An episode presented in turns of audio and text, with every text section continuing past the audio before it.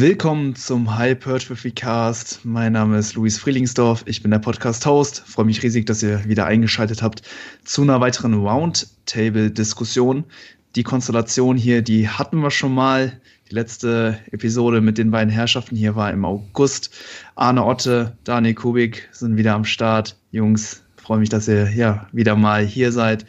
Und ja, gebt mal vielleicht so ein kleines Update, was so in den letzten Monaten passiert ist ähm, dass wir ja das letzte Mal hier auf dem Podcast alle waren. Das ist jetzt, wie gesagt, schon ein bisschen her. Was gibt es seitdem Neues? Ich habe gerade überlegt, wie lange es tatsächlich her ist. Also erstmal danke, dass ich ähm, nochmal hier mit euch am Start sein darf überhaupt. Ähm, freut mich jedes Mal aufs Neue, wenn wir hier einen kleinen Talk machen. Ich habe gerade überlegt, das ist zwei Monate jetzt her bei dir wahrscheinlich, oder? Nee, es war, es war im August. Wow. Also schon äh, ja, knapp vier Monate. Krass. ja, okay, es ist dann doch schon äh, nochmal ein bisschen Zeit vergangen. Freue mich auf jeden Fall, dass wir nochmal hier sind. Ähm, vielleicht fange ich jetzt einfach gerade mal so ein bisschen an. Ich denke, äh, trainingstechnisch ist nochmal ein gewisser Umstieg gewesen in letzter Zeit. Ne? Ähm, ich denke, bei euch ja genauso wie bei mir, beziehungsweise bei jedem oder den meisten Leuten da draußen ist es ja so, dass wir aktuell nochmal im Home Gym trainieren, was ich prinzipiell, muss ich ganz ehrlich sagen, gar nicht schlecht finde. Ähm, ich will mich da aber auch nicht so ganz ja, auf eine Ebene mit den meisten Home Gym Trainiere äh, stellen, weil ich in der Physiopraxis dann doch schon ein paar mehr Möglichkeiten habe.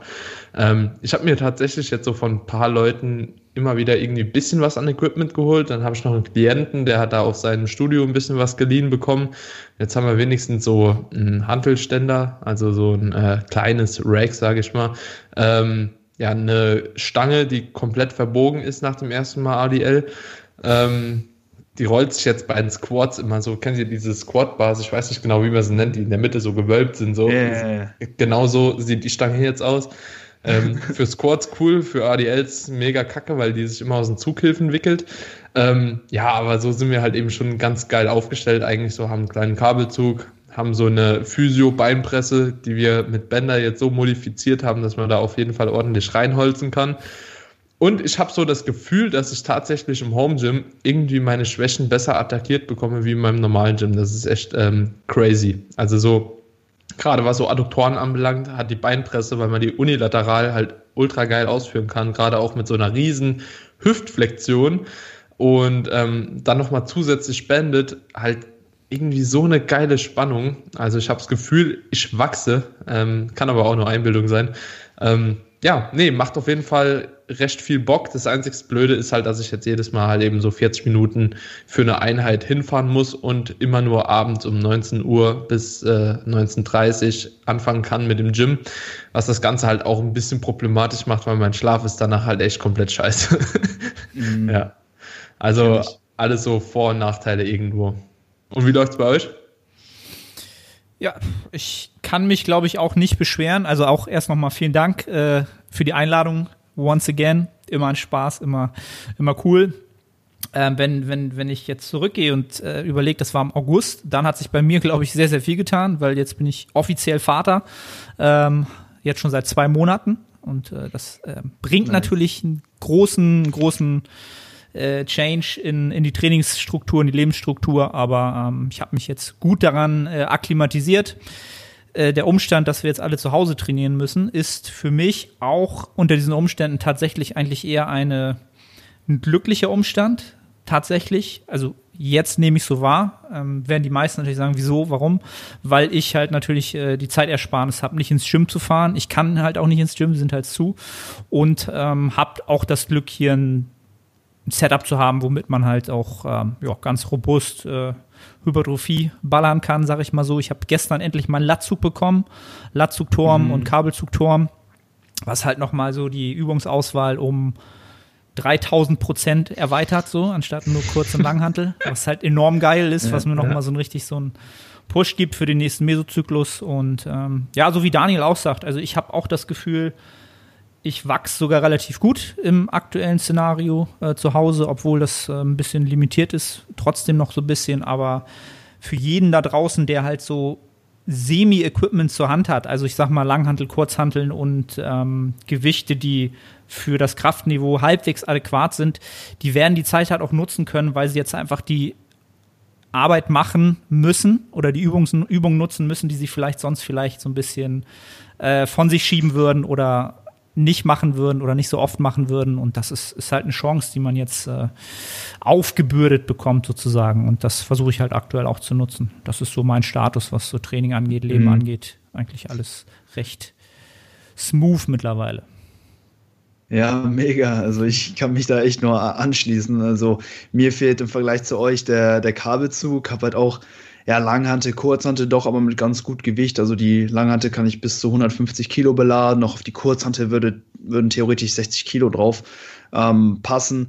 Dass halt jetzt eine gewisse Maschinen oder eben auch Kabelzüge wegfallen, ja, zwingt mich dann eben auch ein paar Übungen zu machen, die ich vielleicht sonst nicht im Programming haben würde. Unter anderem eben auch Bulgarian Split Squats, die mache ich jetzt aktuell äh, dreimal äh, in, mein, in meinem Mikrozyklus. Aber ich muss sagen, dass äh, ja, sie mir jetzt notgedrungen doch ziemlich gut gefallen, weil ich halt eben die Kurzhantel auch relativ schwer beladen kann und ich dann eben auch jetzt nicht irgendwie weit über 15 Wiederholungen gehen muss, um den Quad wirklich nah ans Versagen zu bringen.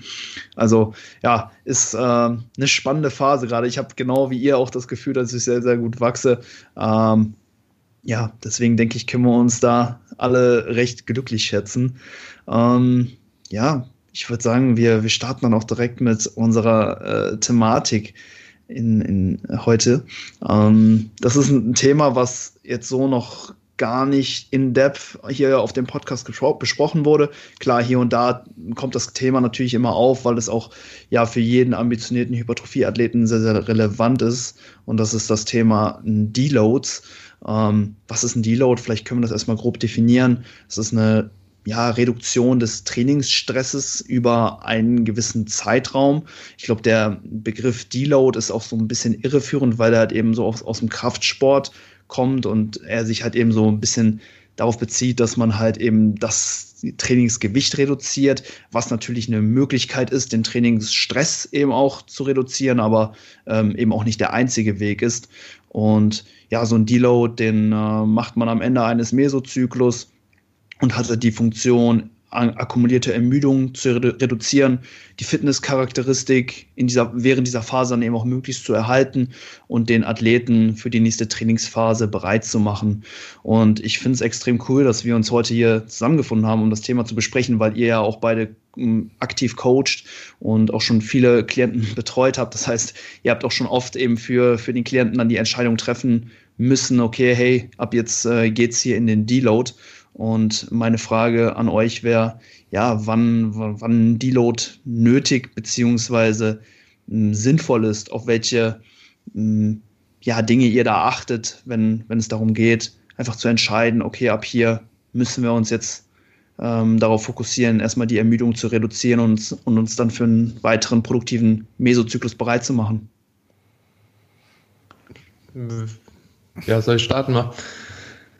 Ja, ähm, also prinzipiell ist es so, dass ich die Ansicht auch bezüglich Deloads in den letzten Jahren, glaube ich, ziemlich stark geändert habe. Ähm, ich habe am Anfang erstmal ziemlich stark damit gearbeitet, ähm, relativ fixe Deloads einzuplanen, das äh, halbwegs ähm, nur relativ schwer autoregulativ ähm, zu handhaben. Mittlerweile bin ich da doch schon eher so ein bisschen mehr auf dieser autoregulativen Schiene, weil ich einfach auch das Gefühl habe, dass ähm, Deload im Prinzip ist ein Deload ja eine Folge auf ein Overreaching beziehungsweise auf die Phase vor dem Overreaching, bevor das eigentlich eintritt. Ne? Also wenn man im Overreaching ist, ähm, hast du ja hier auf dem Podcast auch schon öfter besprochen, was das ähm, Overreaching tatsächlich ist. Dann ähm, sollte man auf jeden Fall deloaden und eine Phase einbinden, die ähm, ein bisschen leichter gestaltet wird, um einfach nochmal neue Kapazität für einen weiteren ähm, Hypertrophiezyklus quasi aufzubauen. Und ja, ich baue Deloads prinzipiell mittlerweile eher nach Symptomatik ein. Ähm, das bedeutet, ich ähm, frage das auch jedes Mal in meinem Check-in-Sheet ab, so ähm, ob der, ob die Person schon sagt, okay, ähm, subjektiv, ich bräuchte einen Deload, es wäre jetzt an der Zeit. Ähm, ich fühle mich halt eben super kaputt, aber ich frage natürlich auch dann in dem gleichen Zuge noch andere Dinge ab, wie einfach ähm, eine Session RPI, die zum Beispiel über einen ähm, Zyklus halt eben immer wieder höher wird. Ähm, das sind Dinge, die da mit reinfallen, mit Lethargie, ähm, auch Libido zum Beispiel, ob die abnimmt Hunger und Sättigung, wie die sich verhalten, ob natürlich auch passive Strukturen da ein bisschen blöd machen, also ob hier und da mal eine Sehne vielleicht anfängt zu zwicken, ob ein Gelenk irgendwie anfängt zu zwicken, ob man vielleicht auch länger Schlaf benötigt und so weiter und so fort. Also es sind schon extrem viele Dinge, die da ähm, herangezogen werden können, um letzten Endes zu entscheiden, ist ein Deload jetzt nötig oder eben nicht. Aber ähm, ich muss an der Stelle auch sagen, dass ich oftmals nicht, nur weil ein Klient mir sagt, okay, er hat seit drei Tagen irgendwie schlecht geschlafen, zu dem sage, okay, du machst jetzt einen Deload, weil ich einfach der Meinung bin, dass da oftmals ähm, zu früh äh, ein Deload herangezogen wird und da halt eben sehr, sehr viel Hypertrophie dann auf der Strecke liegen gelassen wird. Ähm, bestes Beispiel, oftmals, wenn man gerade auch angefangen hat, zum Beispiel mit gewissen Trainingswochen zu arbeiten, ähm, über ein, zwei, drei, vier, fünf Mesozyklen und dann kommt regelmäßig halt ein Deload. Ne? Das kann man vielleicht als ähm, Konstrukt heranziehen, aber oftmals ist es so, dass dem Klienten dann irgendwie schon nach der vierten Woche suggeriert wird, ja, irgendwie wird das Training halt eben schwerer. Ne? Also es muss schwerer werden, weil ich bin ja jetzt in Woche vier und Woche fünf wird nochmal Vollgas gegeben und dann ist Deload. So, und ich habe das Gefühl, dass sich viele Leute dann ähm, irgendwie selbst ins Ausschießen, wenn sie mit dem Mindset reingehen, dass nächste Woche sowieso Deload ist. Und ich muss das tatsächlich auch bei mir erstmal über, also so selbst durchmachen. Und ähm, das war in den letzten Jahren der Fall, dass ich dann immer wieder gesagt habe, okay, ich mache jetzt einfach einfach mal ein bisschen weiter. Ne? Hört sich vielleicht für den einen oder anderen dumm an, weil jetzt direkt der Gedanke kommt, ja, dann verletzt er sich vielleicht und wird dann viel länger ausfallen. Aber man hat ja auch selbst so ein gewisses Empfinden für die Loads. Und ich habe dann einfach mal teilweise ein bisschen weiter gepusht und nach drei Tagen habe ich gemerkt, oh, es geht ja eigentlich doch. Ne? Und dann waren diese ganzen empfundenen Symptomatiken, ne, wo ich mir eingebildet habe, okay, ich wäre so komplett im Eimer, die sind dann auf einmal wieder verschwunden und ich konnte noch zwei Wochen super äh, weiterhin Volumen akkumulieren, bevor ich dann in Deload gegangen bin. Und dann kam der Deload auch richtig. So, dann hat man wirklich aber in der Kombination von den ganzen Symptomen gemerkt, okay, jetzt ähm, so langsam wird es Zeit, einen Deload zu machen, ja. Und das sind so die Erkenntnisse auf jeden Fall, die ich in letzter Zeit so gewonnen habe. Was heißt letzter Zeit, letzten Monate, ähm, Jahre auch eigentlich schon. Und ähm, ja, nach diesen Punkten wäge ich immer ab, ob ich einen Deload dann ähm, für mich oder auch für die Klienten heranziehe oder nicht. Also bei mir Absprachen natürlich auch mit dem Coach, aber ähm, ja. Mhm. Nice. Finde ich super interessant, dass du das so retrospektiv so ein bisschen angepasst hast. Ne? Also wenn, wenn man das Thema Deloads, glaube ich, so ein bisschen betrachtet, dann hat das ja so vor so ein paar Jahren ähm, Einzug gefunden, auch in unseren Sport. Und hat sich dann, glaube ich, aber auch relativ schnell zu so einem Grundkonstrukt entwickelt, so wie du es auch beschrieben hast, Daniel, dass man dann halt meistens sagt, so alles so zwischen drei und fünf Wochen ne, im Hypertrophiebereich für so ein mm, ja, für so einen halbwegs fortgeschrittenen Athleten ist so das Maximum, was jemand so akkumulieren kann. Ne? Also das hatte ich immer so das Gefühl, dass das bei den meisten so ist. Ähm, und wie du schon gesagt hast, ich mache es mittlerweile auch so, dass ich ganz klar äh, in den Sheets gucke halt, welche Indikatoren sind halt da und das sind bei mir eigentlich immer so vier. Einmal so die Trainingsperformance, stagniert die, nimmt sie ab und nimmt sie mehrmals ab, ganz wichtig, weil ähm, nur weil sie einmal abnimmt, heißt es nicht, dass wir sofort in den Deload müssen. Dann natürlich so die dauerhafte Abgeschlagenheit im Alltag, ne? deutliche Abneigung gegenüber Training, so die Adaptionswiderstände, wenn das halt deutlich immer weiter steigt von Woche zu Woche. Ähm, genau, die geminderte Schlafqualität, also der, der Lebensstress und Stress durch Training steigt halt stark und was du auch gesagt hast, halt die typischen ähm, ja, Overuse-Symptome, ne? dass der Bewegungsapparat sich halt meldet. Und immer erst, wenn zwei dieser Punkte halt äh, sozusagen angeklickt werden und im Check-in dann nochmal besprochen wird, dass eigentlich ein dritter Punkt auch äh, der Fall wäre, dann äh, spricht man halt nochmal drüber. Aber es ist nicht mehr der Fall, so wie man es äh, wahrscheinlich früher immer gemacht hat. Du erstellst einen Mesozyklus, der letzte hat fünf Wochen gedauert, dann dauert der nächste halt auch fünf. Er kann aber auch sechs dauern halt. Ne? Das ist, ist eben, es ist halt nicht unbedingt immer der Fall, dass man dann schon ähm, ja, diese aktive Pause braucht sondern mhm. einfach äh, noch die Möglichkeit hat, äh, ja auch diese einen, einen dieser Parameter unter Umständen durch Einwirkung auf den Alltag oder auch aktives Anpassen bestimmter Parameter ja nochmal so zu stellen, dass er für die nächste Woche nochmal deutlich besser ausfällt.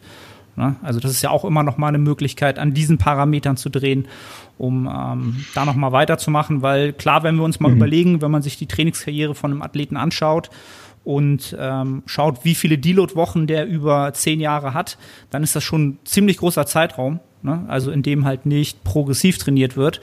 Und das muss man sich vielleicht dann auch mal vor Augen rufen, dass Deloads halt sehr, sehr wichtig sind. Ähm, da werden wir sicherlich gleich auch noch mal drauf eingehen, weshalb genau. Ähm, man kann es aber auch ein bisschen und unter Umständen vielleicht ein bisschen übertreiben. Das ist mhm. ne, ja. Ja, ich finde, ihr habt beide sehr, sehr gute Punkte angesprochen, eben auch bezüglich den ähm, Ermüdungssymptomen, dass wir uns da nicht, sobald wir ja, ein Symptom aus einer Kategorie äh, empfinden, dass wir dann sofort den Deload einleiten, sondern dass man sich das vielleicht auch mal über einen, einen etwas längeren Zeitraum anguckt, als nur jetzt den äh, einzigen Moment. Also so mache ich es zum Beispiel auch, wenn mir jetzt ein Klient sagt, hey, ich habe hier irgendwie im Ellbogengelenk heute ein bisschen was gespürt, dann sage ich, okay, alles klar, äh, ich habe das registriert, mach erstmal normal, normal weiter und gib mir nochmal ein Feedback nach der nächsten Push-Einheit oder so. Also ähm, nur weil dann eventuell auch Symptomatiken eben hier und da auftreten, bedeutet das dann nicht, dass ähm, direkt eben auch ein Deload nötig ist. Und man muss sich natürlich auch eben, auch anschauen, okay, wo woraus resultieren jetzt eben diese Symptome, weil es da natürlich auch unterschiedliche Sparten gibt. Ne? Einerseits äh, muskulär, gelenkstechnisch, was Arne eben auch gesagt hast, äh, hat und was ich ja halt eben auch ganz oft sehe, ist, dass, dass es auch einfach psychisch dazu kommt, dass die Lust zu trainieren einfach äh, ab einem gewissen Punkt einfach abfällt. Und das wäre natürlich auch äh, irgendwann ein Grund, eventuell mal eine, eine Phase mit einem geringeren Trainingsstress einzuschieben. Also ähm, ja, man muss sich da eben auch die Gesamtheit der Symptomatiken anschauen und jetzt ähm, eben auch nicht nur eine ein, ein Symptom in Isolation betrachten, so wie Arne das hat eben auch gesagt hat, ne, dass man sich da vielleicht dann auch eben, sage ich mal, so mindestens zwei Indikatoren ähm, ja, raussuchen muss oder dass man eben auch zwei äh, Indikatoren einfach erkennen muss, bevor dann eventuell auch ein Deload äh, notwendig ist. Was ich bei Daniel sehr, sehr interess interessant fand, ist, dass ähm, er jetzt gesagt hat, hey, ich äh, äh, gehe so ein Deload äh, viel mehr reaktiv an.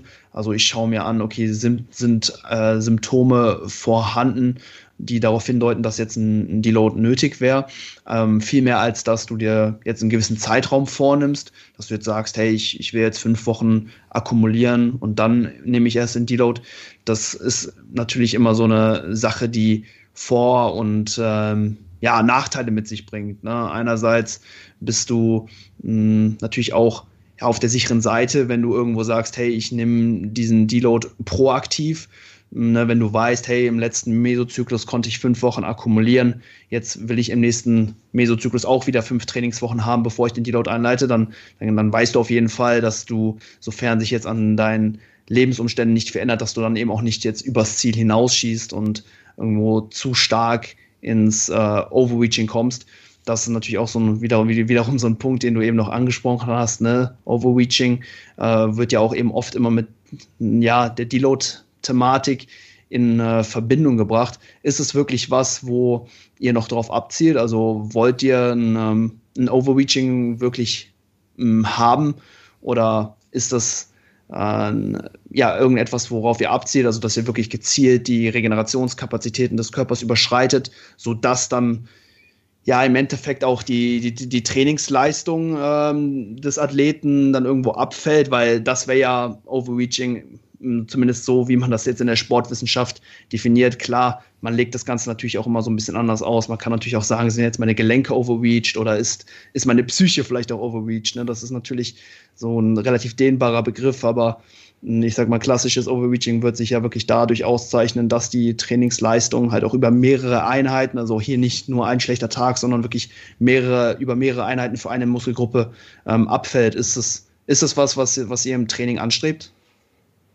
Also ich muss sagen, vielleicht auch noch mal kurz zu diesem reaktiven Deload-Ansatz, den ich da gewählt habe. Ähm, Gerne. Es ist ja so, dass ich prinzipiell schon im Voraus, zumindest bei meinen Klienten, ähm, in Zyklus plane. Ne? Also genauso wie zum Beispiel mein Coach mir einen Zyklus plant, plane ich auch meinen Klienten einen Zyklus vor.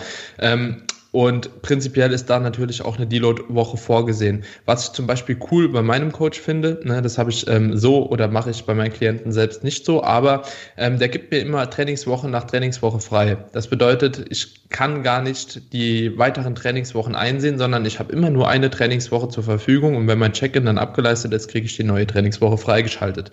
Das ist natürlich in dem Fall ziemlich cool, weil du halt eben vorher nicht mit dem Mindset reingehst, okay, ey, ich habe fünf Trainingswochen, so ich muss die meistern und dann dann habe ich einen Deload. Nö, also er bestimmt quasi anhand von meinen Symptomen, an dem von was ich ihm beschreibe, ob ich eine neue Trainingswoche bekomme oder ob er einfach sagt, so nö, weil er gibt dann nämlich keine frei.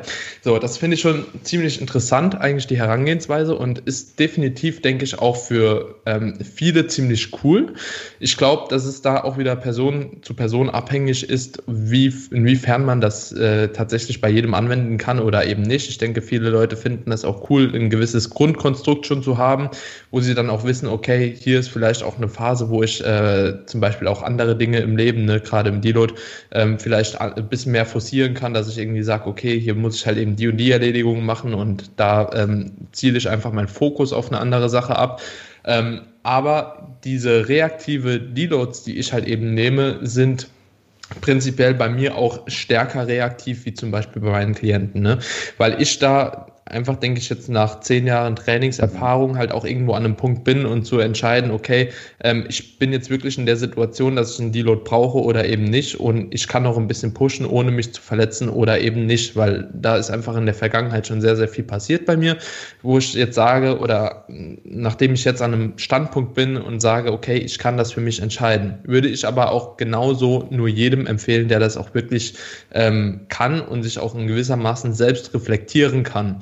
Befindest du dich oder bist du allerdings eine Person, die ein bisschen mehr Probleme damit hat ne? und ähm, ja, vielleicht sich auch gar nicht so einschätzen kann und vielleicht dann doch irgendwie nochmal mehr All-In geht und sagt, okay, ey, ich reiß jetzt nochmal eine Rap rein und verletzt dich dann, okay, dann solltest du vielleicht aber wirklich eher den Deload nehmen, weil dann wirfst du dich weiter zurück. So, ähm, aber ich denke, das hängt halt eben von ganz, ganz vielen Faktoren ab. Erstens, wie, mit welcher Intensität trainierst du, mit welchem Volumen trainierst du, wie ist deine relative Intensität auch im Verlauf des Zyklus, ne? Weil wenn die nämlich äh, ansteigt, ansteigt, ansteigt und immer schlimmer wird, ne? wie das halt auch viele Leute definieren, so letzte Woche alles API 10 und so, ja gut, dann ist es vielleicht aber auch nicht so sinnig, ähm, irgendwie reaktiven Deload zu machen, weil irgendwann verletzt du dich halt, wenn du immer so trainierst. Ne? Mhm. Ähm, und das sind halt eben ganz, ganz viele Einflussfaktoren, die meiner Meinung nach da mit einspielen. Und da kommen wir dann auch auf das nächste Thema, das Overreaching.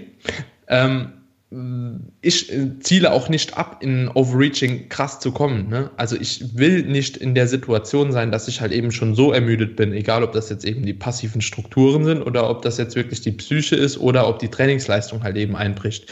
Ich will gar nicht darauf abzielen, dass eins der Faktoren so schlecht ist, dass ich nochmal längere Zeit brauche, um überhaupt nochmal einen Ausgangspunkt, einen guten Ausgangspunkt zu schaffen für einen neuen Zyklus, weil die Beobachtung, die ich in letzter Zeit bei mir gemacht habe, als auch bei meinen Klienten, ist oftmals der, wenn du halt eben wirklich so ins Overreaching pushst, dass die Trainingsleistung wirklich im Arsch ist.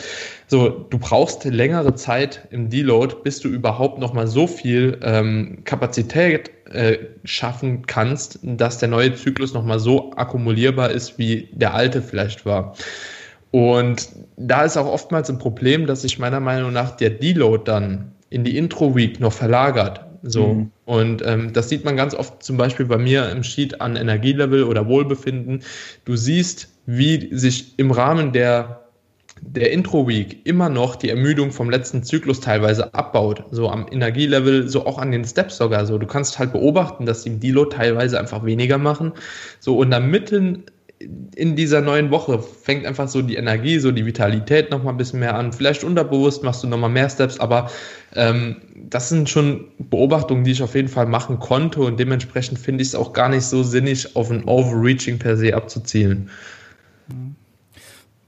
Würde ich mich so ein bisschen vom Tenor sogar ein bisschen anschließen, wenn es jetzt rein um das Thema Overreaching geht, weil wenn man das mal so aus dieser Perspektive sieht, was kriege ich so an Netto-Adaption raus, halt über ein oder über zwei Mesozyklen gesehen, ist genau das das Thema. Ähm, wenn man sich halt dieses Fitness-Fatigue-Model ähm, einfach mal vor Augen gerufen. Ich glaube, die meisten Zuhörer deines Podcasts sind ihm, glaube ich, wissen, was das ist. Also wir haben halt immer dafür, dass wir einen Reiz setzen, halt auch mal einen Kostenfaktor in Form der Ermüdung. Und das ist ja halt auch einer der Gründe, warum wir halt einen Deload machen. Ähm, ich finde das, das Konzept dieses Overreachens, ähm, ja, ein, es, es hört sich gut an, das Problem ist halt, dass wir natürlich in dieser, in dieser Phase, in dieser finalen Phase den größten Grad halt der Ermüdung haben, halt auch die höchsten Regenerationsbedürfnisse geschaffen haben.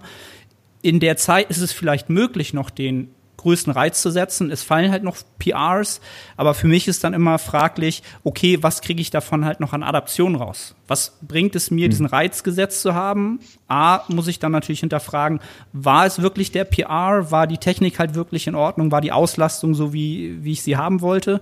Okay, zwei Häkchen hinter und dann bleibt für mich aber trotzdem immer noch die Frage, okay, ähm, dann kommt zwar der Deload, ähm, aber habe ich dann vielleicht die regenerativen Kapazitäten so ausgeschöpft, dass ich wirklich nur noch, ja, vielleicht einen Tag habe, wo ich halt wirklich richtig gut adaptieren kann. Und dann folgt halt die Problematik, die Daniel halt angesprochen hat, dass dann halt die Intro-Week des nächsten Mesozyklus halt schon wieder ein bisschen drunter leidet. Und so verschleppt sich halt so eine kleine, ja, so eine Ermüdungsschleife vielleicht über mehrere Mesozyklen. Und auf dem Zettel oder in meinem Excel-Sheet habe ich dann ne, die Fortschritte, die ich haben will fraglich bleibt dann halt, ob sie auch ähm, sich im Körper halt dann manifestieren. Ähm, von daher, Overreaching mhm. ist etwas, ja, bin ich sehr zwiegespalten, ob das, der, ob das der Fall sein muss oder ob man nicht einfach sinnig, ähm, situativ angepasst Mesozyklen absolvieren kann ähm, und dann über zwei oder drei Mesozyklen ganz klar sieht, ähm, ja, Adaptionen sind da. Muss es halt immer die letzte Woche sein, wo ich schon mein meine Möhre bekommen halt, ne? Also dieses, mhm. okay, ja, der Mesozyklus war produktiv, 100 Prozent, ich habe meine PRs.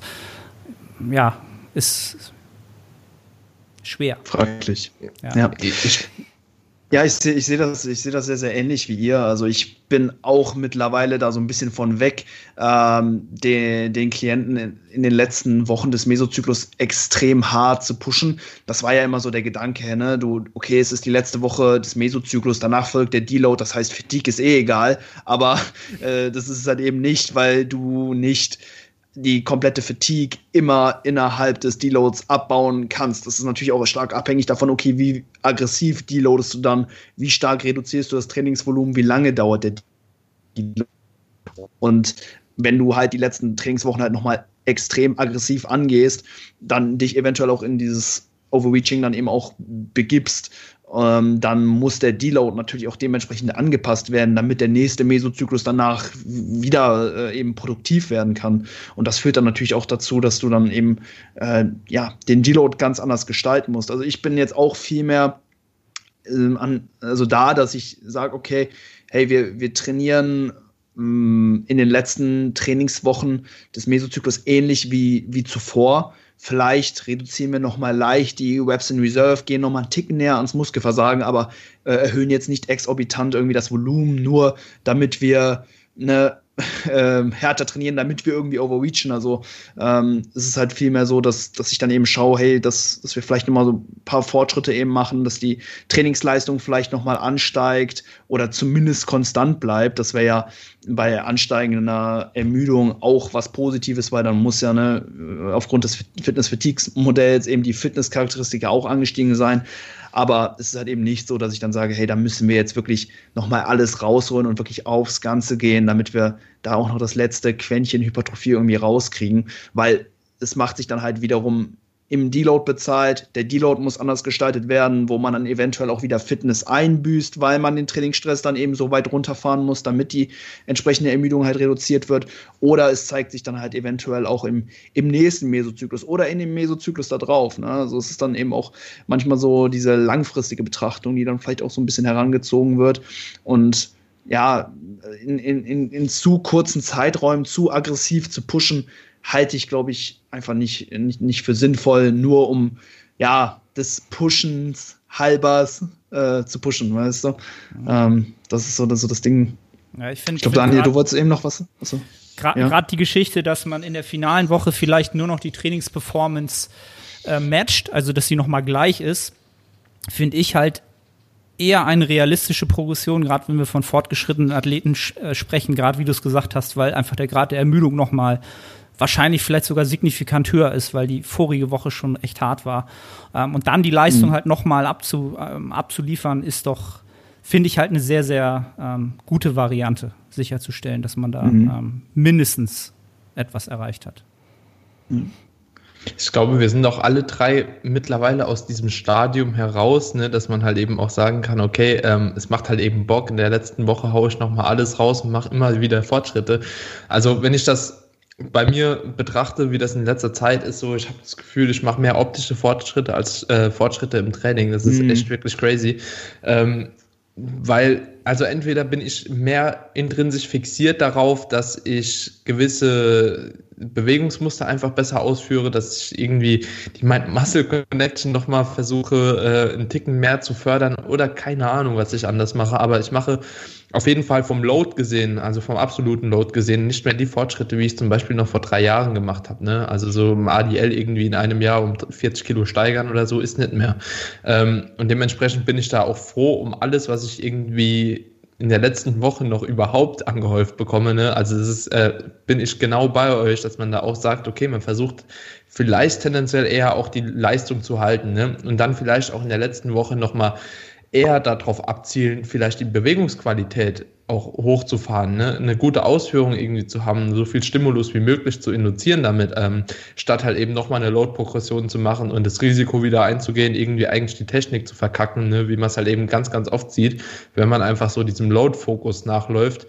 Und ähm, ja, da muss ich auch sagen, habe ich trotz, dass ich eben nicht diese Kraftfortschritte gemacht habe, ähm, auch bei Klienten, wenn ich immer wieder sage, okay, schick mir nochmal ein Video, ich gucke nochmal über die Technik, so ist die überhaupt noch so, wie wir uns das vorstellen. Ne? Auch bei den Leuten, ähm, alle sind damit mittlerweile eigentlich deutlich zufriedener, wie dass sie einfach so irgendwelchen PRs nachjagen, die aber eigentlich gar nicht mehr zur Hypertrophie oder zu der Hypertrophie führen, womöglich, ähm, die man halt eben auch mit einem anständig ausgeführten Satz erreichen könnte. Ne?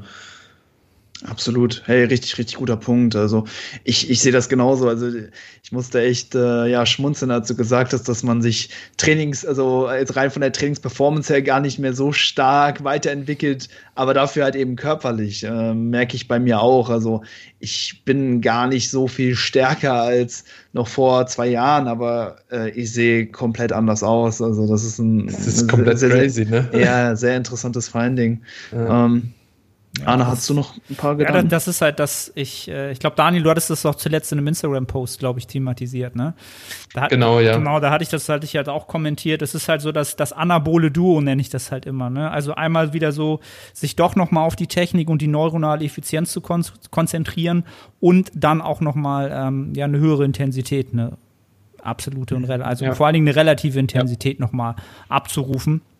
Und dann wächst du auch halt, ne? Es muss nicht die absolute ja. sein. Und das, deswegen ja. machen wir ja Bodybuilding, ähm, ne, weil wir halt ja möglichst mit, mit möglichst, ja, also das heißt nicht möglichst wenig, äh, wenig Gewicht, ja, wollen wir nicht arbeiten, aber aus dem Gewicht halt möglichst viel Reiz rausholen. Ne? Das sollte ja das Ziel sein, ähm, weil dann kannst du halt auch du kannst halt weiter trainieren, bis du halt 80 oder 100 bist, ne, um das jetzt mal zu übertreiben, weil du halt auch deinen passiven Bewegungsapparat natürlich nicht so ja, der Schwerkraft so aussetzt. Ne? Das ist halt auch immer so, ein, so ein mhm. Gedanke, den ich habe, weil ich ja auch immer sage, so mein Motiv ist es ja, ich, ich will halt echt noch mit 80, 90 halt immer noch gut am Start sein halt ne? und auch echt noch Bock haben zu trainieren so.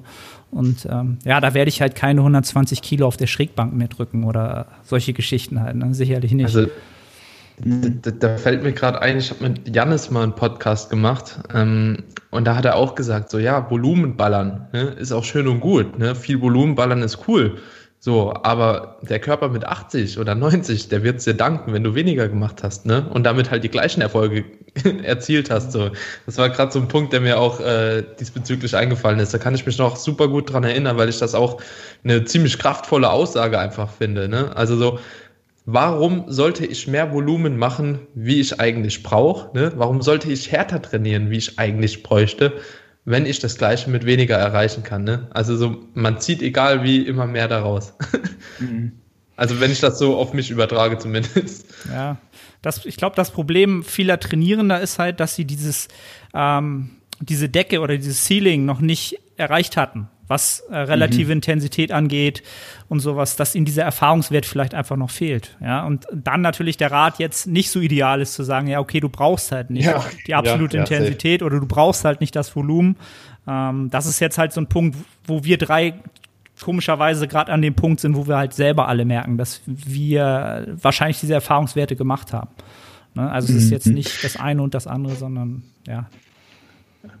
Ich muss auch ehrlich sagen, dass ich äh, früher in meiner Trainingskarriere, wo ich halt diese ganzen Sachen, was Technik, Intensität etc. noch nicht so ganz herausgefunden habe, dass ich mich da auch noch viel, viel härter gepusht habe oder äh, als jetzt. Also da gab es halt wirklich Zeiten, da saß ich dann im Auto vorm Gym und habe wirklich eine halbe Stunde gebraucht, bis ich mich mental überwinden konnte, dann eben aufzustehen und einfach ins Gym reinzugehen. Also das waren halt auch einfach noch Zeiten, wo man halt wirklich noch nicht ja so richtig angekommen war. Und ich glaube, dass viele, ja, die jetzt auch neu in dem Sport sind oder gerade eben noch so hier äh, versuchen, äh, Fuß zu fassen, dass das für die auch immer eine sehr, sehr schwierige Entscheidung ist. Ähm, okay, wann, wann schalte ich einen ganz Gang zurück, wann, wann trete ich mal so ein bisschen auf die Bremse? Also ich sehe das ganz oft, ich kriege halt oft äh, Direct Messages bei Instagram, wo halt dann eben gefragt wird, hey, soll ich jetzt einen Deload nehmen? Ne? Und dann schildern mir, schildern sie mir halt eben so ein bisschen ihre Symptomatiken und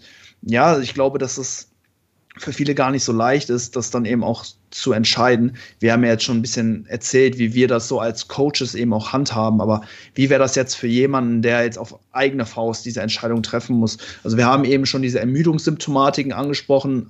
Arne hat gesagt, okay, guck, dass du mindestens zwei äh, Dinge aus verschiedenen Bereichen spürst.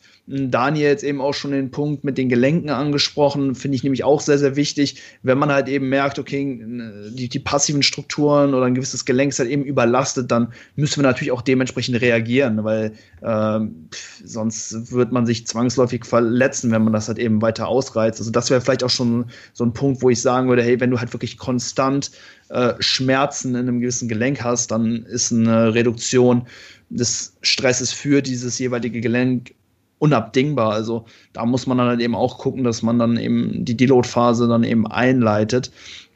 Ähm, was was wäre für euch dann ähm, auch so bezüglich Akkumulationszeiträumen so ein gutes Maß, wo, wo sich jeder Trainierende auch so ein bisschen dran orientieren kann? Weil ja, jetzt sich einzig und allein auf diese Symptomatiken zu verlassen, wenn man halt eben noch nicht so fortgeschritten ist, ist vielleicht auch für viele schwierig, weil sie sich, mhm. sich und äh, ja ihren eigenen Einschätzungen eben noch nicht ga ganz so sehr vertrauen. Aber das, was man spürt, das ist halt eben auch real. Ne? Also das müssen sich, glaube ich, auch viele äh, eingestehen, dass ja man so, wenn man halt einfach merkt, hey, ich habe nicht mehr so viel Bock zu trainieren, dann ist das eine reale äh, Sache und nichts, was man sich irgendwie einbildet, sondern ähm, es ist halt einfach Fakt. Und ja, ich glaube, dass es den Leuten auch helfen kann, wenn sie halt so wissen, okay, das ist so ein, ein adäquater Zeitraum für eine, für eine harte Trainingsphase. Und wenn ich mich irgendwo in diesem Zeitraum befinde und diese Symptomatiken vermehrt verspüre, dann kann ich guten, Gewisses, guten Gewissens dann eben auch ein Deload nehmen. Was, was meint ihr, was wären da so Zeiträume? Ist natürlich auch stark ähm, ja, abhängig vom Fortschrittsgrad des Athleten, aber was sind da auch so Zeiträume, die ihr eventuell auch ähm, bei Klienten anwendet oder worauf läuft das äh, hinaus?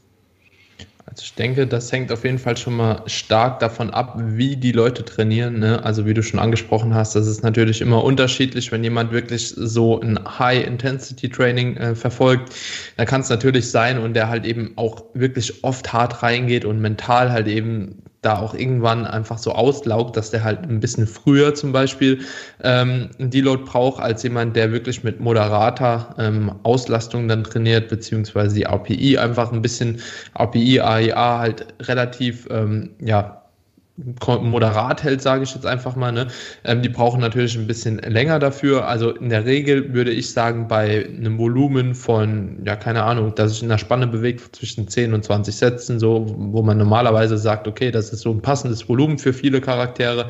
Ähm, und das halt auch mit einem halbwegs guten Zyklus aufgebaut hat, denke ich, kann man eigentlich schon so pauschalisieren. Zwischen vier und sechs Wochen ist schon mal ein sehr, sehr guter Zeitpunkt ne, für die einen, die ein bisschen härter trainieren. Ähm, dann eher an der unteren Spanne, für die, die ein bisschen softer reingehen, vielleicht eher an der oberen Spanne.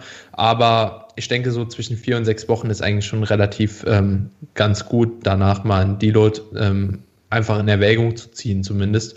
Ähm, aber wie gesagt, so Ausnahmen bestätigen die Regel. Manchmal ist es halt auch nach drei Wochen schon äh, so, dass man von den Symptomen, aber das wirst du merken. Also wenn du zuhörst, du wirst merken, ob du nach drei Wochen schon die Not brauchst oder nicht, wenn du eigentlich einen sechs Wochen Zyklus geplant hast, so, weil du eigentlich vom Mindset ganz anders reingehst, ne? Also so, wenn du vom Mindset reingehst, okay, ich will eigentlich sechs Wochen Akkumulation machen, aber nach drei Wochen halt eben alles reinscheißt, so Trainingsperformance, ähm, psychische Komponente und so weiter und so fort, dann wirst du schon in die Lage kommen und sagen so, ja, okay, vielleicht muss ich halt wirklich einen Deload machen. So. Und wenn du den Deload gemacht hast und danach deine Symptome besser sind, dann weißt du halt beim nächsten Mal, okay, ich muss den Zyklus umbauen. Wenn du den Deload gemacht hast, dir es aber nicht besser geht, dann kannst du wahrscheinlich davon ausgehen, dass es irgendwas anderes war, das dich halt eben ähm, vielleicht extern noch gestresst hat und vielleicht gar nicht so viel mit dem Training zusammenhängt, weil das sind halt auch immer so Faktoren, finde ich, die da noch so ein bisschen mit einspielen. Ne? Also so, wenn du, wenn deine Freundin Schluss macht ne, und du bist in der zweiten Trainingswoche, kann es trotzdem sein, dass du irgendwie dich komplett im Arsch fühlst, wortwörtlich, auch im Training halt. Ne? Und das muss man dann einfach so mitkalkulieren, ähm, ob es halt eben auch vielleicht an anderen externen Faktoren oder Stressoren liegt. Kann ich mich eigentlich komplett nur anschließen. Ne? Also es ist, ist natürlich so ein bisschen wieder, wie Daniel schon gesagt hat, an vom, vom Trainingsapproach so ein bisschen abhängig, äh, wie hart starte ich halt in den Mesozyklus rein halt, ne? Und was für ein Charaktertyp bin ich da, was macht mir da im Training Spaß, was für eine Sozialisation habe ich halt im Training und ist es, wenn es dieser Hit-Ansatz halt eher ist, dann, ähm, ja, dann können es auch mal nur drei Wochen sein halt, ne? Aber alles so von mhm. drei bis sechs Wochen, ähm, ja, ist durchaus realistisch. Vielleicht sogar noch mal eine siebte bei jemandem, der ähm, ja, ja, sich ein bisschen unterschätzt, das Thema, was wir am Anfang hatten. Aber ich glaube, so zwischen drei und sechs Wochen ist alles äh, im realistischen Bereich. Da sollte, das sollte man hinkriegen, da äh, einen, einen Status erreicht zu haben, an dem man ähm, einen Deload vonnöten macht, ja.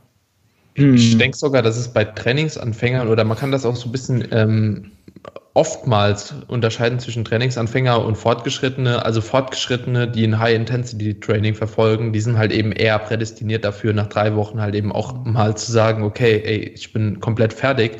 Ne? Und Anfänger, die halt eben eher so über Volumen versuchen zu arbeiten, wie es ihnen halt auch oft suggeriert wird, so, ne? ähm, die gehen halt eben dann tendenziell eher an die obere Spanne. So habe ich auch so den Eindruck, ne? Ähm, oder können zumindest an die obere Spanne gehen, ob sie das dann letzten Endes machen oder eben nicht. Das ist ja. dann halt immer so die Sache, ne? Ist, ähm, da sind halt auch, glaube ich, so ein paar Trainingsprogramme dran schuld, so, ne? Mit äh, ähm, gewissen Dinge, die halt eben eine Vorgabe, eine strikte geben, weil sie es einfach nicht einkalkulieren können, ähm, wie fühlt die Person sich letzten Endes, ne? Ähm, Wäre vielleicht ja. auch so eine Idee, das mal zu gestalten. Ne? Mhm. Ähm, sehe ich, sehe ich ganz, ganz oft. Also erstmal natürlich abhängig auf jeden Fall vom Fortschrittsgrad. Ähm, ich, ich sehe das also bei meinen Klienten oder dem Klientel, mit dem ich zusammenarbeite, eben auch so, dass so der, der Sweet Spot wahrscheinlich so bei drei bis vier bis sieben Wochen tatsächlich liegt. Manchmal, wenn ich äh, anfange mit einem Kunden zu starten, dann werden sicherlich, also werden natürlich am Anfang noch, noch, noch viele Dinge optimiert. Also der, derjenige kommt dann eventuell mit einer suboptimalen Technik zu mir, arbeitet vielleicht noch nicht so nah am Muskelversagen, wie ich das gerne hätte. Und das arbeiten wir natürlich im ersten Mesozyklus dann eben so ein bisschen aus. Und es kann auch manchmal sein, dass der erste Mesozyklus dann auch vielleicht mal ein bisschen länger dauert, vielleicht sogar bis so an die acht, neun ähm, Trainingswochen sogar. Habe ich auch schon gesehen, dass das ohne äh, Probleme eben möglich ist. Aber tendenziell, wenn man da halt eben auch präziser trainiert, dann, dann sollte ja, sich dieser optimale Zeitraum auch irgendwo so zwischen, ja, ich würde sagen, vier, vier bis sieben Wochen ähm, befinden. Da gehe ich auf jeden Fall voll mit euch. Du hast ähm, letztens zehn gemacht sogar, ne? Habe ich, glaube ich, in der Story gesehen. Ich glaube, das waren neun Trainingswochen. Ja, ja das waren tatsächlich, genau, das war mein, mein erster äh, Diätzyklus, den ich gemacht habe. Ah, ja, okay. Ja. Und ja, ich merke halt so in der Diät so, okay, du pusht nicht mehr so krass die, die Trainingswerte, hm, machst eigentlich ja die ganze Zeit ähnliches Gewicht für ähnliche Wiederholungsanzahlen. Dementsprechend hatte ich mh, hm, gar keine Probleme mit den passiven Strukturen. Das, mhm. das kommt halt bei mir immer so ein bisschen, okay, wenn ich jetzt wirklich die Beuge voranbringe, da Gewicht auflade, mehr ADL oder so. Aber ähm, in der Diät war das bei mir eher weniger der Fall. Und ich habe halt auch sehr viel mit, mm, mit ähm, reaktiven Rest Days gearbeitet, dass okay. ich auch viel mehr Rest Days eingestreut habe, wenn ich halt einfach Bock so ein bisschen drauf hatte. Und das hat halt eben auch dazu geführt, dass ich den Zyklus halt einfach deutlich länger äh, strecken konnte. Wenn ich halt eben hingehe und wirklich meine sechs Einheiten innerhalb von sieben, acht Tagen oder so reinkriege, mhm. dann, dann, dann bin ich nach vier, fünf Wochen bin ich äh, im Sack. Ne? Aber wenn ich dann hingehe und vielleicht dann nur äh, phasenweise fünf Einheiten pro Woche habe, ähm, pro Woche habe, dann ja, kann ich auch den Zyklus deutlich länger strecken. Also es kommt natürlich auch immer stark drauf an, hey, wie, ähm, wie stark oder wie, wie, wie sehr hältst du dich eben auch an deinen, deinen, deine eigenen Vorgaben, die du dir gemacht hast. Ne? Wenn du natürlich hier und da mal eine Übung skippst oder mal einen extra Off-Day nimmst, dann, dann können sich diese Zeiträume, Zeiträume natürlich auch ähm, krass erweitern. Also mhm. ähm, das ist natürlich auch irgendwo ein entscheidender Punkt. Ja, Finde ich, find ich gut, dass du das sagst mit, den, mit diesen ähm, reaktiven Rest-Days das vielleicht so äh, als Tipp für, für alle, die jetzt, jetzt gerade zu Weihnachten habe ich das ganz oft im Programming, dass natürlich viele über Weihnachten nach Hause fahren oder woanders sind und dadurch, dass wir alle nur im Heimtraining sind, fällt das Training dann halt flach. Na, und dann muss man ja ganz oft auch seine Trainingsbegebenheiten von den Zeitfenstern so ein bisschen anpassen. Und da mache ich es eigentlich auch schon öfter gerne mal so, dass ich einfach dann vielleicht, wenn es passt, wenn die Ermüdung halt doch schon hoch ist, so zwei, drei leichte Trainingstage auch im Mesozyklus nehme mit den Klienten, sie danach aber noch weiter pushen weil wir den Mesozyklus mhm. eh noch mal ein bis zwei Wochen nach hinten rausziehen wollen, damit ein Deload um, in einen entsprechenden Zeitraum fällt zum Beispiel. Ne? Also so leichte Einheiten ähm, finde ich halt auch ähm, ein Mittel, was man nutzen kann, um sich zeitlich mhm. besser anzupassen, ne? damit man äh, an Tag X ähm, ja, einfach äh, logistisch besser dasteht. Ja. Ein Punkt wollte ich noch ansprechen, ähm, das, was Daniel eben gesagt hat zu den Trainingsprogrammen, sehe ich halt ganz oft ähm, zu mir, äh, bei, bei mir, wenn, wenn neue Klienten kommen, die haben dann äh, ja einen Mesozyklus, mit dem sie vorher immer gearbeitet haben und der hat sich immer auf vier Wochen äh, belaufen. Das war halt dann eben auch schon da so so vorgeplant und wenn sie dann zu mir kommen und ich die Voluminas teilweise übernehme, dann können sie auf einmal drei, drei Wochen länger akkumulieren und sie haben halt vorher den Deload dann halt einfach wirklich nur genommen, weil das Trainingsprogramm es halt eben so vorgesehen hat und das ist natürlich auch ein Problem, wenn man sich da zu stark auf einen gewissen Zeitraum ähm, einschießt. Also es sollten, sollte natürlich ein adäquater Zeitraum sein, aber im Idealfall eben auch geknüpft mit gewissen Ermüdungssymptomatiken, weil wenn keine Ermüdungssymptomatiken vorhanden sind, dann, dann ist auch ein Deload, äh, wie gesagt, nicht nötig. Hm, habt ihr noch abschließende Gedanken oder wollen wir jetzt mal so ein bisschen darüber sprechen, wie man den Deload dann eben auch äh, gestalten kann? Ich, ich, ich frage mich gerade, was im 10-Wochen-Programm so vorgesehen ist als Deload. Nach 10 Wochen. Cheat Day, ne? Oldschool-Programm, ey. Gibt's das noch? Weiß ich gar nicht. Keine Ahnung. Boah, das waren aber damals die heftigsten Transformationsbilder, ey. Muss kein, man sagen. Also. Kein, das sollte kein Hate sein. Das war einfach. Arne, was kommt da bei dir eventuell demnächst? Ist bei, bei mir. Hypertrophie geplant oder was? Ja, so, soll ich jetzt hier mal so ganz unverschämt Werbung machen? Also ja, ja ich, ich habe tatsächlich gerade so ein bisschen, ja, ich habe hab so tatsächlich ein äh, Trainingsprogramm, Trainingssystem. Ich weiß immer gar nicht, wie ich das nennen soll, weil es ist eigentlich nicht so ein typisches Trainingsprogramm oder System, wie man es so kennt. Also aus meiner Sicht zumindest nicht, ähm, was halt ähm, ja auch gerade was Deloads angeht, da sehr sehr reaktiv auf verschiedene Phasen ähm, ausgerichtet ist, die sich hintereinander potenzieren ähm, was eigentlich schon lange released sein sollte. Ähm, Release Date war quasi komplett an dem Tag, an dem der zweite Lockdown äh, ausgerufen wurde. Da Nein. sollte die Website live gehen ähm, und das war halt genau der Tag. Das heißt, äh, das Schicksal wollte es noch nicht, aber die Nettohypertrophie, das äh, Trainingssystem kommt, ist halt ein ähm, ja, individuelles Trainingssystem, was sich halt ähm, durch Programmierung steuert. Ähm, ja. Mit reaktiven Deloads. Yeah. Richtig, mit, äh, mit drei verschiedenen Deload-Varianten. Ähm, und das kann ja jetzt so ein bisschen der Übergang sein auf die Deload-Varianten, die man vielleicht nehmen kann. Ähm, Perfekt. Ja, ich freue mich drauf, wenn es dann irgendwann soweit ist. Sehr nice. Ja, genau, wie schon gesagt, ne, ein Deload zeichnet sich dadurch aus, dass der Trainingsstress reduziert wird. Und das können wir natürlich durch viele Variablen machen. Also zum einen haben wir natürlich den Trainingsumfang über die Satzanzahlen, wir haben äh, die Trainingsintensität ähm, relativ als auch absolut und wir haben natürlich auch die Dauer des Deloads. Also wie lange dauert der? Muss der wirklich eine Woche sein oder reichen vielleicht auch ein paar Tage, vielleicht auch nur ein paar leichte Einheiten? Da gibt es dann eben auch ganz viele Möglichkeiten, wie man das auslegen kann. Da einfach meine offene Frage, hey, wie handhabt ihr das? Also ist es tatsächlich sehr, sehr unterschiedlich, wie ich das mit Klienten handhabe. Ich bin bei den meisten auf jeden Fall auf ähm, dem Niveau, dass ich sage, okay, wir nehmen Deloads, also machen keine Trainingspause. Ich weiß, dass es auch super viele Verfechter dafür gibt, einfach eine komplette Trainingspause zu machen. Ne? Hat wahrscheinlich auch viele Vorteile, ähm, sowohl psychisch als auch auf die passiven Strukturen. Ähm, bin ich aber kein so Freund davon, weil der Wiedereinstieg immer, äh, finde ich, ein bisschen räudig ist, gerade wenn man halt gewisse Übungen im Plan hat, die sehr, sehr stimulativ sind, zum Beispiel Bulgarian Split Squats oder so. Da habe ich jedes Mal, wenn ich dann in der Intro-Week ähm, einen Klient dann nach einer Trainingspause reingeschickt habe, egal wie hart die API war, so nach Bulgarian Split Squats waren erstmal vier Tage komplett Muskelkater und das hat halt teilweise andere Übungen sabotiert. Ähm, und das war halt bei mehreren Übungen der Fall, sowohl bei mir als auch bei Klienten. Deswegen sehe ich da oftmals ein bisschen davon ab, ähm, komplett trainingsfrei zu machen. Was bei mir meiner Meinung nach am besten funktioniert hat und was ich am liebsten anwende, ist auf jeden Fall ähm, eine Reduktion von beidem, also von Volumen als auch Intensität. Ähm, allerdings gehe ich bei mir immer so vor, dass ich das Volumen ähm, prinzipiell über die Satzanzahl reduziere und die Intensität nur über die relative Intensität, also sprich Reps in Reserve und API ähm, und die normale Trainingsintensität, also den absoluten Load quasi fast nahezu beibehalte. Mhm. Sprich, ähm, man kann sich das so vorstellen, wenn du einen Trainingszyklus hast, eine äh, Trainingswoche hast, zum Beispiel die Woche 5 aus deinem Programm, ne? ähm, machst zum Beispiel vier Sätze Sätze, ähm, 8 bis 12 Reps bei einer RPI 8 zum Beispiel ähm, und bewegst dann letzten Endes, ähm, keine Ahnung, 120 Kilo, ja, einfach als stupides Beispiel.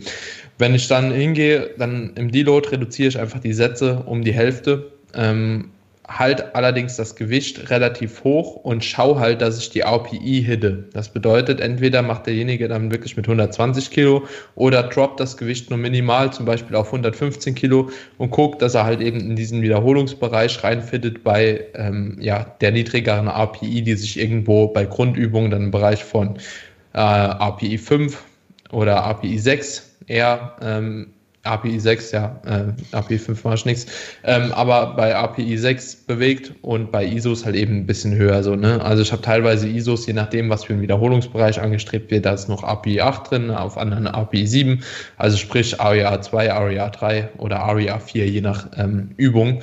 Und ähm, genau, so gehe ich vor und damit habe ich auch eigentlich ziemlich gute Erfolge erzielt, muss ich sagen, auch bei den meisten. Ich habe auch teilweise so ein ähm, stärkeres ähm, Beibehalten vom Volumen versucht, äh, statt die Intensität, ne, dass man da ein bisschen lockerer macht. Aber ähm, was halt eben für viele Leute ziemlich cool ist, für manche eher nicht, ist, ähm, dass die Intensität halt eben hoch bleibt und sie auch im Deload das Gefühl haben, okay, sie trainieren und es kommt auch was an. So, ne? Also wenn du im Deload mit 150 Kilo weiter beugst, so hast du halt das Gefühl, du hast halt 150 Kilo auf dem Rücken und es fühlt sich nicht so an, als ob du gar nichts machst.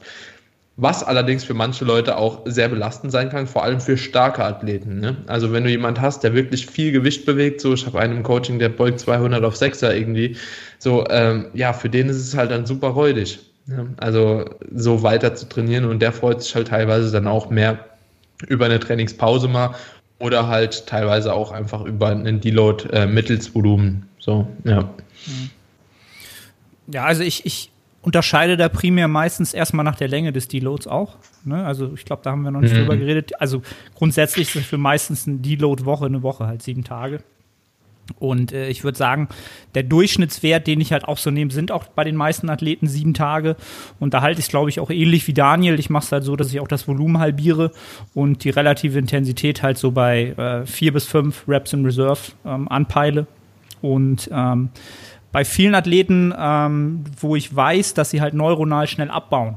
Ja, also, dass sie halt ähm, nach einem Deload halt in der Introwoche es schwer haben, an diese schweren Gewichte halt ähm, ja, sich wieder zu akklimatisieren.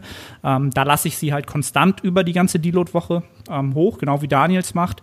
Bei Athleten, wie er ihn gerade genannt hat, die schon ein bisschen stärker sind, habe ich es halt so, dass ich ab der zweiten Hälfte der Deload-Woche ähm, auch nochmal die, die Loads sogar halbiere. Also nicht nur das Volumen, sondern auch noch die Loads halbiere. Das halt wirklich so ein, ähm, ja, die meisten sagen dann halt, es ist halt wirklich so ein Wischiwaschi-Training halt, ne? Als wenn du irgendwo hingehst und so die Geräte testest oder so die Übungen testest. Das mache ich halt ganz gerne. Ähm, und das sind eigentlich so, das so die typische Deload-Variante, das, was ich so mache. Ähm, und für mich kommt es halt auch immer ein bisschen drauf an, wie viele Phasen sind halt schon ähm, aufeinander gefolgt, wie viele Mesozyklen sind schon aufeinander ähm, vonstatten gegangen, ja, wo sich dann auch immer mentale Ermüdung so ein bisschen akkumuliert hat und auch ein bisschen was übrig geblieben ist. Das heißt, also diese erste Variante würde ich nach einem initialen Mesozyklus machen, ähm, den vielleicht auch kürzer halten. Das heißt, ich würde ihn vielleicht nur fünf Tage machen ähm, darauf folgend nach einem weiteren Mesozyklus diese komplette Woche und nach einem dritten Mesozyklus, ähm, die ich meistens so ein bisschen phasenpotenziert mache, wo dann auch höhere Wiederholungsbereiche sind, die halt besonders mental ermüdend sind. Also jeder, der schon mal so 20, 30 Reps und so Intensitätstechniken gemacht hat, die sind halt mental enorm fordernd. Ähm, Mache ich dann wirklich mhm. eine komplette drei bis fünf Tage off ähm, Deload-Variante, um einfach mental runterzukommen. Ähm, und da nehme ich mhm. das dann auch in Kauf, dass dann einfach die Loads äh, in der Introwoche dann sich schwer anfühlen, neuronal. Ja. Sehr, sehr cool.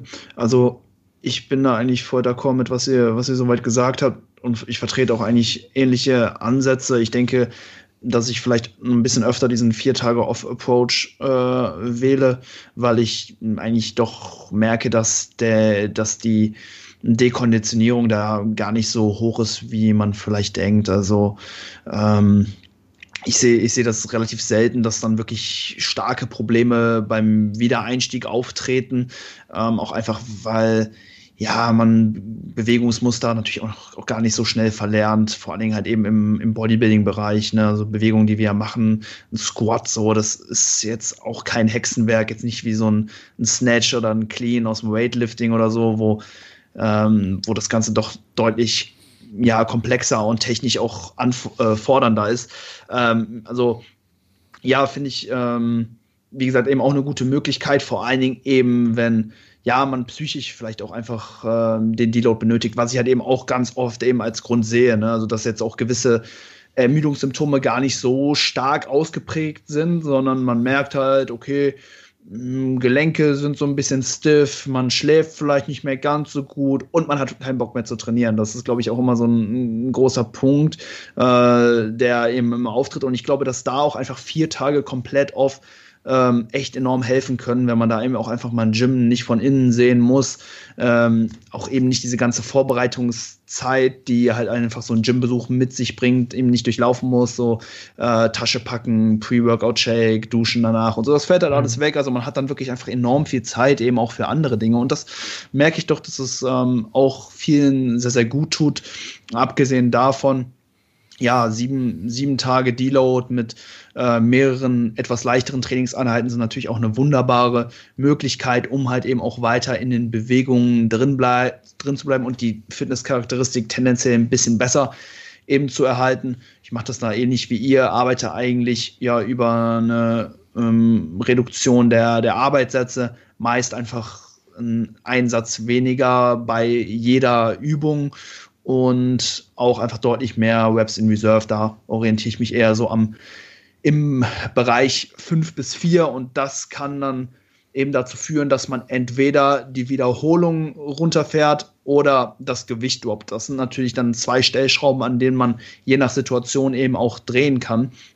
Wenn ich dann merke, okay, der Athlet, der hat Probleme mit den passiven Strukturen, dann möchte ich zum Beispiel, dass er ähm, diese höheren Areas viel mehr über eine Reduktion der Loads erzeugt, also dass er sich da einfach weniger Gewicht auf die Stange packt, dafür tendenziell vielleicht ein paar mehr Reps macht. Ähm, das wäre eben eine ganz gute Möglichkeit, um eben auch die passiven Strukturen vielleicht nochmal mehr zu entlasten und sich auch von, von diesen hohen Arbeitsgewichten so ein bisschen zu erholen, wenn das eben nötig ist.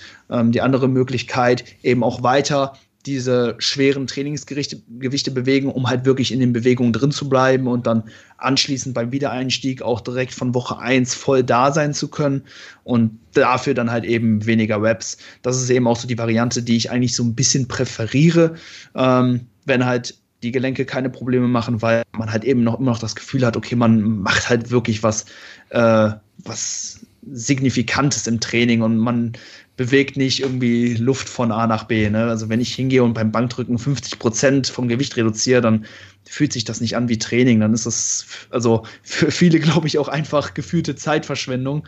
Ähm, ja, deswegen tendenziell da eben auch ein bisschen mehr mit Fokus auf den Loads, ähm, aber klar, natürlich weniger Intensität und das sind so ähm, ja die Wege, wie ich den Trainingsstress ähm, ganz gern ja reduziere. Wunderbar, hey, ich glaube, das war ein, war ein guter Austausch.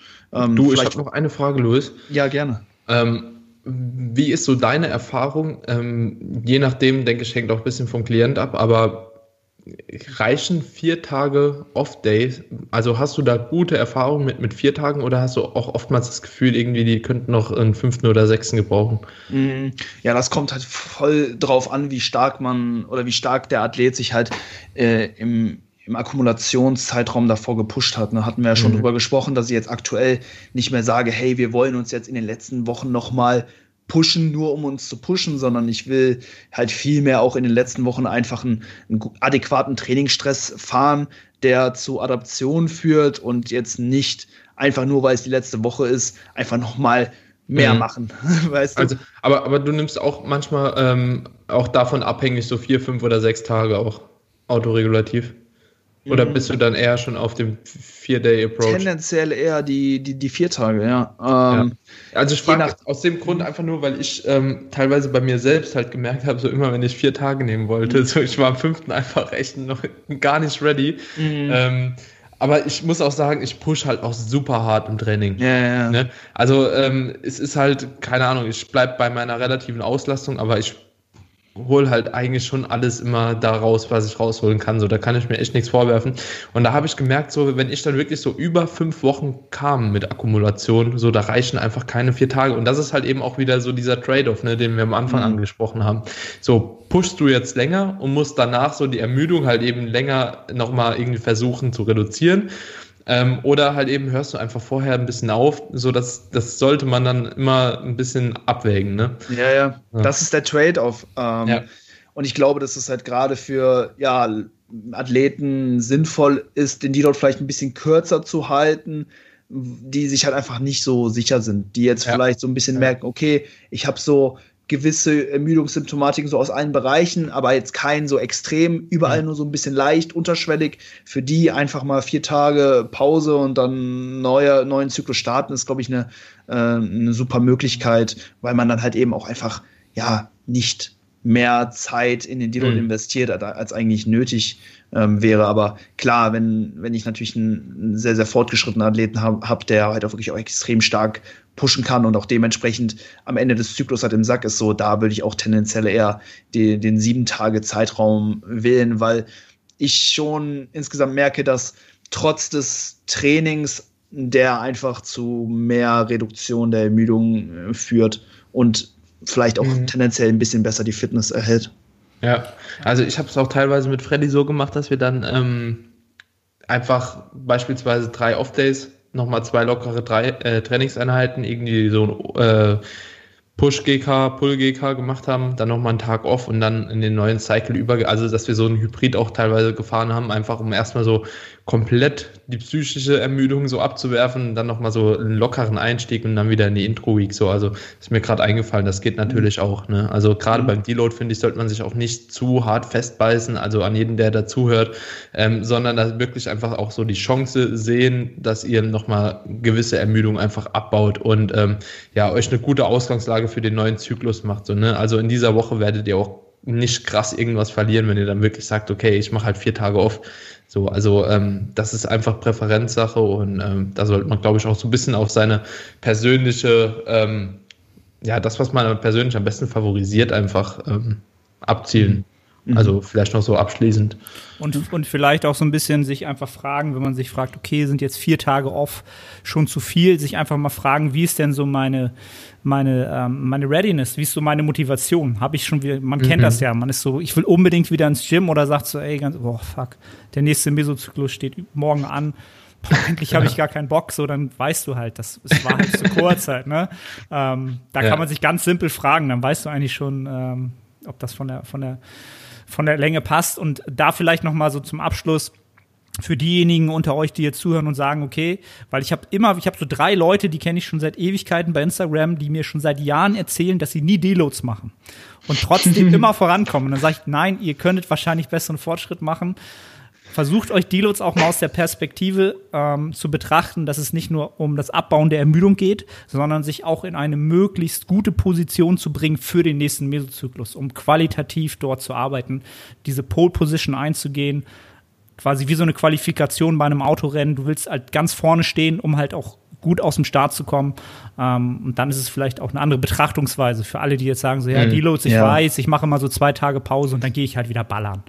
So, ne? ja. ja, Top-Analogie, Arne. Also, das ist mhm. natürlich so der Klassiker, aber äh, jeder, der hart trainiert, der wird auch im Umkehrschluss Ermüdung akkumulieren. Wenn man halt den Körper aus der Homöostase rausbewegt, so, dann wird er auch dementsprechend darauf reagieren und nur so finden Anpassungen statt, wenn wir uns halt wirklich aus der Komfortzone rausbewegen. Und das ist halt einfach per Definition ermüdend. Und diese Ermüdung muss abgebaut werden. Viele machen es, ohne es zu merken, indem sie halt, ne, wie ich in meinem neun Wochen Zyklus ab und zu mal einfach einen Rest nehmen. Ähm, Ne, und dann kann es halt eben auch sein, dass ihr über einen wirklich sehr langen Zeitraum auch einfach äh, normal trainieren könnt, ohne dass ihr jetzt eine komplette Woche zum Beispiel benötigt. Aber da geht es halt auch einfach wirklich alle Faktoren, die da Einfluss drauf haben, eben mit einzubeziehen und die eben auch zu berücksichtigen. Denn wenn ihr ähm, ja jede Woche nochmal ein extra, extra Rest Day habt oder ein paar Übungen skippt oder so, dann ist, ist das eventuell dann auch im, im gesamten Maß dann euer, euer Deload irgendwo. Perfekt. Nice. Wunderbar. Hey, ich glaube, das wär's. ja, ich hatte, äh, ich hatte überlegt, vielleicht noch die, die Wiedereinstiegsthematik noch so ein bisschen mit einzubeziehen, da das ja auch irgendwo dazugehört. Ne? Wir haben jetzt schon so ein bisschen besprochen, okay, wann sollte man den Deload nehmen, beziehungsweise wie legt man vielleicht auch die letzten Trainingswochen des Mesozyklus aus, dann hat man halt eben die Deload-Phase und dann kommt halt eben auch der Wiedereinstieg. Ich denke, das können wir aber relativ schnell beantworten. Ein bisschen die Reps in Reserve reduzieren, vielleicht mit ein bisschen weniger Volumen. Oder wir machen noch mal eine extra Folge. Ja, oder wir sourcen das komplett aus, das also Thema. Also da in Week kannst du natürlich aber auch gut drüber schnacken. Ne? Können, wir, können wir gerne dann nochmal in einer gesonderten das, Episode das machen. Locker eine, eine Folge wert, weil ja. das Intro Week ja Gewicht wählen, das ist ein Mysterium für sich. Das aber, aber es ist echt gut witzig so. Immer wenn ich versuche, mehrere Teile von einem Programming in eine Folge zu packen, es klappt nie. Das klappt von der Länge nie. Letztens habe ich mit Maxi versucht, ähm, die Peaking-Phase zu machen. Ne? Also so die Powerlifting-Phasen, drei Stück einfach nur mal grob zu erklären. Kannst du vergessen. Eine Folge, eine Phase so. Müssen wir drei Folgen machen. Ja, aber ist ja auch cool, hat man immer Gesprächsstoff. Auf jeden Fall, hey. Stoff für eine weitere Podcast-Episode, wieder eine Woche abgedeckt. nee, geil. Wir kommen wieder äh, zusammen. Wunderbar, hey, das freut mich. Äh, am Ende jeder Episode packen wir wie immer einen Track auf unsere Spotify-Playlist.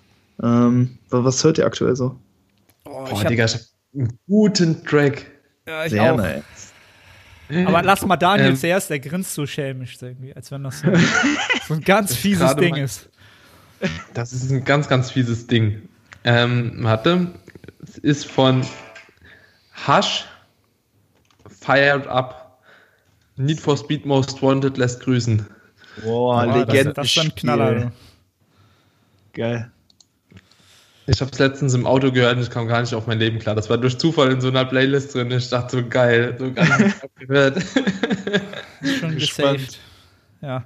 Ähm, und ich habe gerade ähm, Stormzy heißt der gute Mann aus UK. Oh, äh, first, things, yeah. first Things First. Habe ich irgendwie vor drei Tagen entdeckt. Äh, schöne Grüße an den, an den Mario, der hatte das in seiner Story. Und äh, habe ich, glaube ich, seit zwei Einheiten komplett auf Repeat durchgeballert. Das ist so ein typischer, so ein Klingklang, Tingeltangel-Beat mit so einem Rapper, der halt so richtig auf, ich habe Testo eine Million aggressiv darüber geht. Sowas kann man im Training eigentlich immer hören. Also ich auf jeden Fall. ja. Ey, UK-Rap ist voll am Kommen. Ich fühle das auch richtig, ne? Ja, die, sind, ähm, die sind böse, ne? Also die haben so, ein, echt, so eine Energie. Also echt, das ist mal was anderes. Mhm. So. Gefällt mir. Mhm. Ich habe da nämlich auch was von Lowski. Captain Hook heißt der, heißt der Track. Ist auch so UK-Stuff. Mhm. Ähm, ja, guter Track. Packen wir auf die Playlist. Sehr nice. Ja, wunderbar.